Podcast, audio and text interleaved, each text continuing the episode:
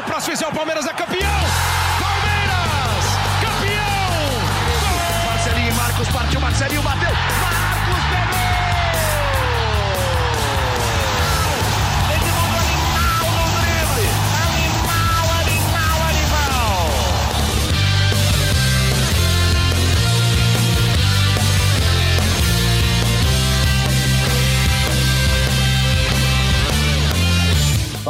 Torcida palmeirense, meu nome é Henrique Totti e começa agora o GE Palmeiras, o podcast semanal sobre o Verdão no Globoesporte.com. Essa semana a gente está trazendo o episódio na sexta-feira, ao invés de trazer na segunda-feira, para fazer um resumo da semana palmeirense para você. E para isso eu conto, claro, com Tociro Neto e Felipe Zito, setoristas do Verdão no Globoesporte.com. Nós seguimos de quarentena e os jogadores do Palmeiras também seguem treinando em casa. Primeiro é que manter o jogador entendendo que ele é um atleta profissional, treinando. Porque se você deixa ele em casa, daqui a pouco ele fica acomodado de ficar em casa, acha que ele está é, é, é, definitivamente em casa. Então nós estamos é, conversando com os jogadores a todo momento para que eles entendam que eles têm um compromisso, que a hora que é, for solicitada a volta, eles estejam preparados para isso. É isso aí, né, Tociro? Ainda sem previsão para o futebol retornar, o Palmeiras segue com essa programação de treinos em casa. Sim, Totti, é, sem previsão. Internamente a gente ouvia sim algumas datas para um possível retorno, não só do Palmeiras, como dos outros clubes aqui da capital paulista, mas depois que o governador de São Paulo, João Dória, estendeu a quarentena até 31 de maio, essas datas foram deixadas de lado. A gente tinha ouvido lá atrás que poderia ser dia 18, né, segunda-feira, depois a gente ouviu dia 25, agora já não se fala mais em data, agora se fala em aguardar um novo posicionamento do governo a respeito da quarentena, é, a respeito do isolamento social em todo o estado. De qualquer forma, Totti, o Palmeiras já tem tudo pronto para quando houver essa liberação definitiva para a retomada dos treinos presenciais. É, num processo que foi chefiado até pelo Pedro Pontinho, um dos médicos do Núcleo de Saúde, Núcleo de Saúde e Performance do Palmeiras, o clube comprou os testes para Covid-19, os lotes estão à disposição uh, do Palmeiras já num laboratório. Além disso, o diretor, o Anderson Barros, tem procurado informações com clubes que já retornaram, como por exemplo o Internacional uh, de Porto Alegre. Ele telefonou para o Rodrigo Caetano, né, executivo de futebol do Clube Gaúcho, para trocar figurinha de como tem sido na prática né, essa implementação dos protocolos que o Palmeiras também vai utilizar quando voltar. Isito, ouvindo a live do Felipe Melo no Instagram do Palmeiras que ele fez na quinta-feira, na última quinta-feira, eu acabei separando uma parte em que ele fala dos treinos, que eles ainda estão sendo um pouco leves. Nós achávamos que voltaríamos, de repente, para o dia 8, para o dia. Primeiro foi falar o dia 6, depois dia 11. Então nós volta... Eh, iniciamos a fazer um trabalho mais pesado, sabe? Mais forte, justamente para voltarmos já com já com um nível acima dos demais que estão que não estão fazendo esse trabalho forte, né? Porque a partir do momento que o, o governador, enfim, ele é, aumentou essa quarentena, colocou para mais dias, não teve o porquê nós continuarmos trabalhando tão pesado, né? Porque é, trabalhar pesado todos os dias e você ficar de repente 20, 30 dias, um mês trabalhando pesado, isso aí é, é, é acaba sendo ruim porque o corpo não aguenta, nós somos seres humanos. Então agora nós começamos a treinar, a gente treina uma segunda, terça não, quarta treina, quinta não, sexta treina, sábado, domingo a gente está tendo folga. Eu creio que é, a partir do momento que, que marcar a nossa volta, aí sim nós iniciaremos realmente, voltaremos a trabalhar forte, justamente para voltarmos aí bem. E quando nós voltarmos, nós temos que nos preocupar só com a, com a parte tática, né? Com a parte física vai estar tá boa. Mesmo tendo mais estrutura, esses treinos são um pouco mais leves, né, Zito? E agora vai ter discussão tática também. Conta pra gente essa história. É isso, Henrique, né? Como a gente ouviu o Felipe Melo falando, acho que não tem como o Palmeiras, é, mesmo com toda essa estrutura é, de treinamento que está oferecendo aos, aos jogadores, né? Esse acompanhamento. É, não tem como se comparar a atividade que seria normal na academia de futebol, no, na, na, parte de academia, né? É, até em campo. Então, acho que é um, é um jeito de minimizar um pouco a perda dos atletas nesse período. O Palmeiras encontra essa maneira para reunir os jogadores, né? E manter a, algum tipo de atividade que vai ajudar é, nessa reapresentação. A gente ainda não sabe é, quando vai ser essa reapresentação né, do elenco depende de muitos fatores ainda. Então o Palmeiras encontrou uma maneira de ter todos juntos, é, com o acompanhamento do clube, e o técnico Vanderlei Luxemburgo já começa a se preocupar com o aspecto tático do time. Né? Não, ele, ele até falou numa entrevista é, para o canal Fox Sports, né? que não tem como trabalhar com os jogadores, mas ele tem um programa é, de tática, então ele consegue é, analisar variações, é, encaixe do time de acordo com uma formação é, do adversário. Então ele vai propor isso aos jogadores, vai, vai enviar os jogadores, depois debater isso com os atletas.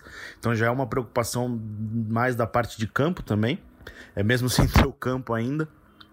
E uma coisa que o, que o Palmeiras começa a debater também é a evolução do time na temporada. O Palmeiras é, vem de uma temporada que ganhou o torneio da Flórida, estava é, muito bem no Campeonato Paulista com uma classificação praticamente é, assegurada para o mata-mata, ainda assim na segunda posição da chave, né, empatado com o Santo André. É, na Libertadores, uma campanha muito boa, com 100% de aproveitamento. Então, mas o, a comissão técnica analisa os finalistas é, das últimas edições da Libertadores para ter como parâmetro para ver o que esse time precisa ainda atingir para é, é, tentar imaginar esse time chegando também numa final de Libertadores. Então, é, o Vanderlei usou o exemplo da final River Plate e Flamengo, falou que a comissão também está analisando os finalistas das últimas edições é, para ter um parâmetro de assim como o que esses times fizeram é, para chegar até a final da Libertadores e o que o Palmeiras precisa fazer ainda para ter esses números, né? E assim imaginar uma caminhada positiva é, na Libertadores e também no Campeonato Brasileiro. O Palmeiras é um time que tem, tem um aproveitamento muito bom na temporada, né? 69% é, de aproveitamento. É, o Vanderlei acha que esse desempenho ainda é, pode melhorar, que um, um, um time para ser campeão brasileiro na, nas contas é, do Vanderlei é, com 75% de aproveitamento você ganha um campeonato brasileiro. Então, então já começa essa parte de campo também a ser analisada pelos jogadores, pela comissão técnica, é, para tentar já na, no retorno, quando tivesse retorno, é, o Palmeiras está um pouquinho é, mais é, forte, não forte, acho que mais preparado, né? É, perdendo menos tempo é, do que teria se o time tivesse em casa é, sem fazer nada. Então o Palmeiras tenta aproveitar esse tempo ausente da academia de futebol de alguma forma, tanto física, tética, é, tática e até falando dessa parte de evolução do elenco. É isso aí, Zito. O Palmeiras se movimenta nos treinos, nos bastidores, para deixar tudo preparado para o retorno, mas não é a favor de um retorno imediato do futebol. O próprio Luxemburgo falou sobre isso. Nós vamos esperar a OMS, o Ministério da Saúde, o órgão sanitário, autorizem a volta ao futebol. E como é que eles vão autorizar? A partir do momento que eles autorizar e determinar como tem que ser essa volta, aí nós vamos é, é, é, trabalhar. É torcer e pararmos de, de, de, nós acharmos que o futebol tem que voltar amanhã, porque tem que voltar amanhã, é porque é o futebol e que vai servir de exemplo para todos os outros voltarem a fazer as coisas, não é, não é nada a ver com futebol. Hoje a preocupação com futebol e qualquer empresa, qualquer cidadão do mundo tem que estar mais preocupado é com a saúde. E é isso mesmo, não tem que ficar pensando em futebol agora. O momento é pensar na saúde da população. O Lucha está mais do que certo. Mudando de assunto, vamos falar um pouco do que rolou de mais quente durante a semana do Palmeiras. Tociro Neto, o menino Daverson pode render uma grana para o Palmeiras? Que história é essa? pois é, o Daverson pode acabar rendendo um bom dinheiro ao Palmeiras pelo seguinte: a alta do euro. Né? O euro já passou da casa dos seis reais, teve uma alta muito forte desde que o Davidson foi emprestado ao Getafe em janeiro desse ano. Nesse contrato de empréstimo, o Getafe é obrigado a pagar 6 milhões de euros pelos 70% uh, dos direitos econômicos que pertencem ao Palmeiras, se o Davidson atingir algumas metas, uma delas é marcar nove gols. O restante dos direitos é do Levante também da Espanha. Nesse momento, Totti, é, 6 milhões de euros são aproximadamente 38 milhões de reais. Lá em 2017, quando o Palmeiras comprou essa fatia dos direitos é, do Levante, o Palmeiras pagou 5 milhões de euros, o que dava na época cerca de 19 milhões de reais. É, esse valor foi bancado pela Crefisa e precisa sim ser devolvido para a empresa quando o jogador sair. Mas, é, se o Palmeiras vender o Davidson por 6 milhões de euros, dependendo da cotação, pode sobrar para o clube 19 a 20 milhões de reais, caso o câmbio se mantenha é, no patamar atual. O Getafe vai comprar o Davidson? Não dá para saber. O que a gente sabe por enquanto é que ele tem agradado por lá, porque é, é, além de ter feito um gol importante para a classificação do Getafe na, na Liga Europa, ele tem sido é, elogiado nos contatos entre as diretorias, a ponto de o Getafe ter feito nessa semana um pedido para estender, ao menos até o final de setembro, o contrato que vence no fim de junho. Assim ele pode ficar à disposição, em teoria, né? É, é, depende muito das, das, datas dos retornos de lá, do retorno do, do, do futebol. Tem sido discutido lá uh, a possibilidade de retorno para o segundo, para a segunda semana de junho, mas em teoria ele poderia ficar à disposição tanto para o restante do Campeonato Espanhol, como também da Liga Europa. E agora voltando para o assunto coronavírus, o Palmeiras também vai disponibilizar máscaras personalizadas para os associados do clube. Zito, esses modelos vão ser comercializados por acaso? Conta pra gente. Ah, são legais essas máscaras, né? O Palmeiras aproveitou para começar essa campanha internamente. Então os funcionários começaram a usar. A gente até viu num, num vídeo da TV Palmeiras os preparadores é, durante o treinamento com os jogadores usando é, essas máscaras, né? São brancas com o símbolo do Palmeiras e a marca é, dos patrocinadores, então é uma campanha interna.